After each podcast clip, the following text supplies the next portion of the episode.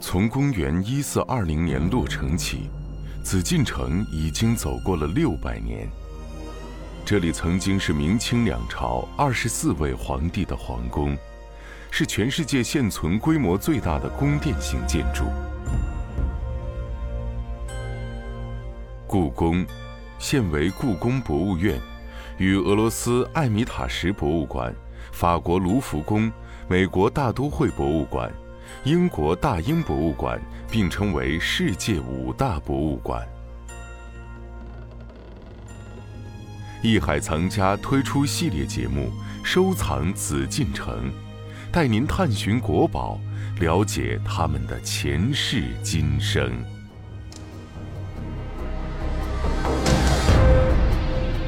收藏与艺术的世界，世界的艺术与收藏。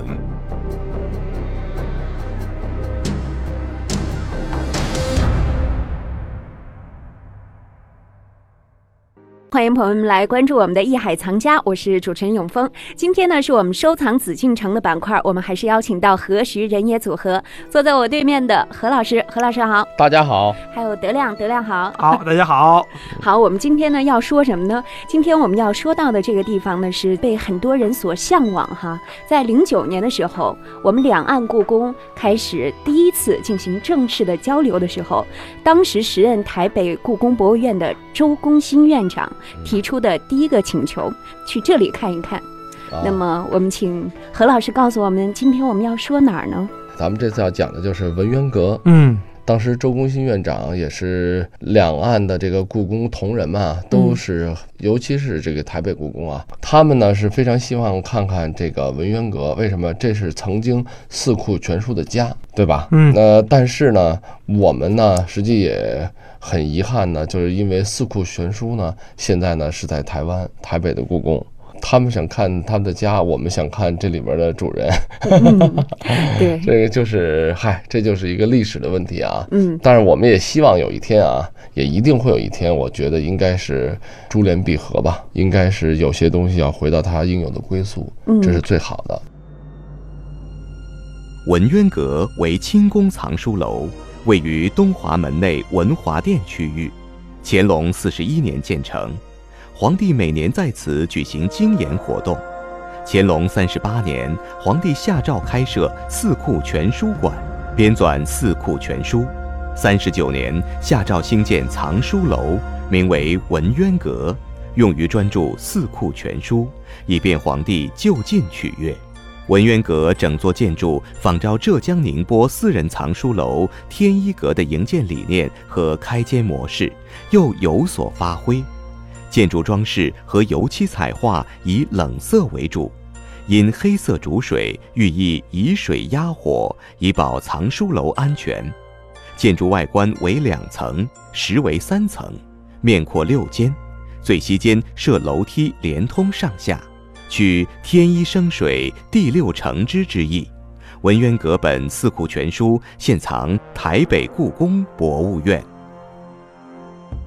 实际上看似一个很普通的楼啊，嗯，但是因为它后来就是也是历经这个火灾啊，然后维修啊、雷电啊等等啊，所以它虽然我们现在等于是前期呢，你看大家如果去过故宫啊，现在来讲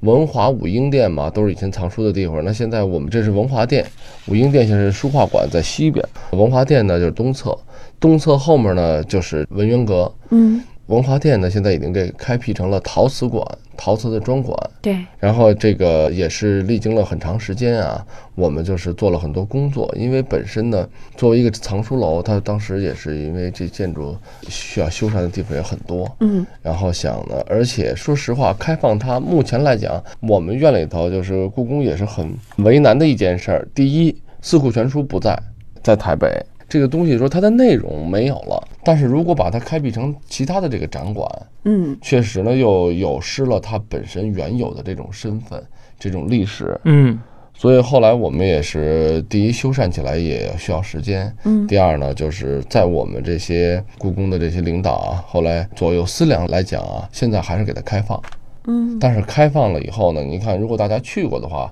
像这个永丰应该去过啊，对，啊，这里面展览什么了吗？确实没有。他单独收票嘛，不需要。你怎么什么事儿就老想 不是聊钱呢？那咱我们今天得聊的是文化，聊的是我书。那不行，我问清楚了，对不对啊？啊，德亮，你要去的话，我就得单独售 票。啊，其实说半天我明白了啊，就是文华殿、武英殿现在已经是一个陶瓷馆、一个书画馆，是吧？对？对，因为它原来本身就是一个职能机构，对它不像这个文渊阁似的，原来就是为四库全书而生。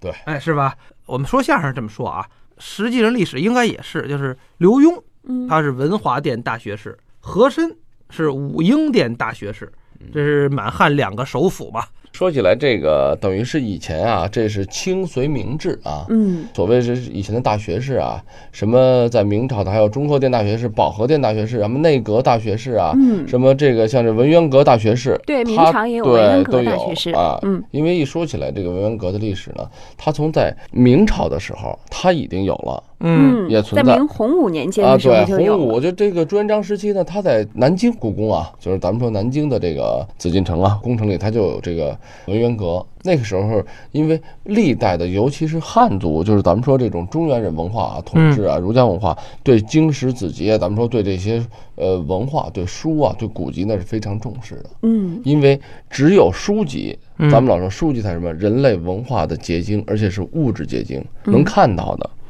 咱们现在说口传心授，为什么讲？咱咱们聊天吧，一说能不能说的是文化？能说的是文化。现在有了个录音技术，我说的，呃，永峰听见了，德亮咱们也能聊，然后大家也能听见。对但是以前不可能。嗯，现在有所谓口述历史，对，以前前不可能最啊多的就是说我跟你，我跟他这几个点对点之间的聊天，嗯说话，其他的完聊聊的还不样。一样，跟永峰聊的是徐德亮怎么 差，嗯跟徐德亮聊的是永峰怎么差， 就是一串闲话的，是吧？ 那是聊八卦 的，嗯嗯，口口相传，他肯定有这样的劣势，不是对，说只有同时落能在够了感受到，落在了这嗯个笔上，落在书上以后。对，所以说古人啊，对书籍啊，对典籍是非常重视的。对，咱们如果要是知道一点《永乐大典》，嗯这也是非常非常的经典的一部，呃，当然说大作了啊，这都是皇家才能实现的东西，也就嗯集全国之力吧。然后这个《永乐大典》当时的编纂就是在存放啊、书籍啊等等的位置啊，这是什么？放在文渊阁。所以嗯明朝的时候，所谓大学士嘛，然后文华、武英啊，嗯什么文渊阁大学士啊，什么等等啊。到了清朝的时候，沿袭旧制，但沿袭旧制那是叫还设这些学士，所谓学士嘛，实际就是这种文职的这个高官嘛。嗯 学士并不是说我们现在高校里的这种高级职称嗯啊，那要说现在的学士跟那时候的学士没法 比，此学是非现在的大彼学本科啊。那现在这是最初级的入门级学历。嗯，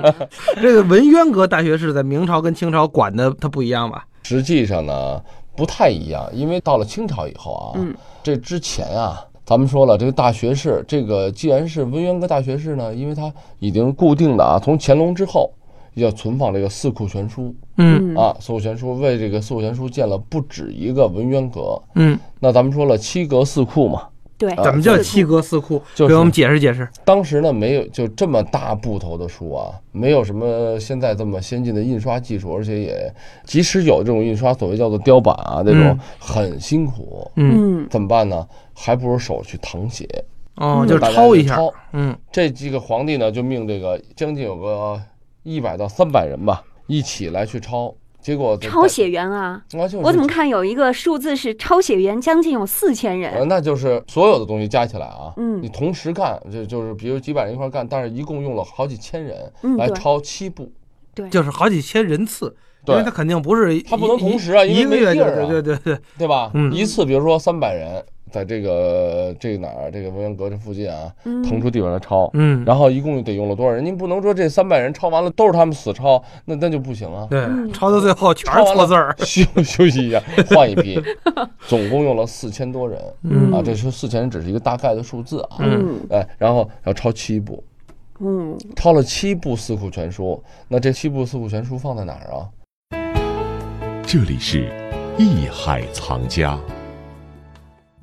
乾隆四十七年，也就是公元一七八二年，《四库全书》告成之时，乾隆皇帝在文渊阁设宴赏赐编纂《四库全书》的各级官员和参加人员，盛况空前。《四库全书》在编成之后，最初用了六年的时间抄录正本四部，后来又抄录三部，那么这七部《四库全书》都存放在什么地方呢？好，待会儿回来我们一起了解。本内容由喜马拉雅独家呈现。